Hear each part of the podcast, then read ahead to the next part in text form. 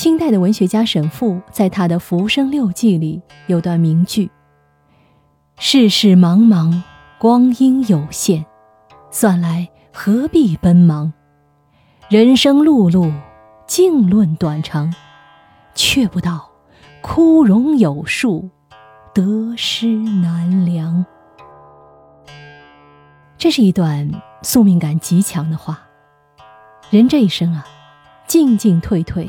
浮浮沉沉，上上下下，有得有失。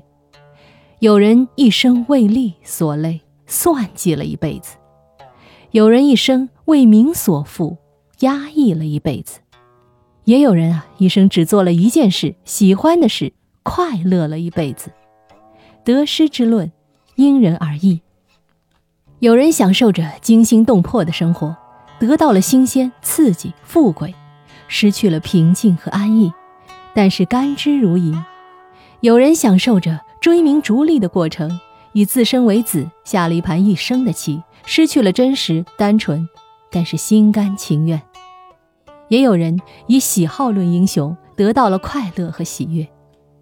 谁也不用羡慕谁啊，路是自己选的，自己觉得好就是真的好。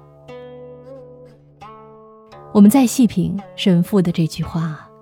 人生碌碌，静论短长，却不道枯荣有数，得失难量。我感觉呢，这句话不只说的是人生，也能扩展到历史的整体。认识论也好，历史周期论也罢，安于天命也好，挺身反抗也罢，有时真的是难逃枯荣有数。中国的文化里有对于枯荣有数的审美价值认同。比如大家都非常熟悉的《牡丹亭》，就有“原来姹紫嫣红开遍，似这般都付与断尽颓垣。良辰美景奈何天，赏心乐事谁家院？”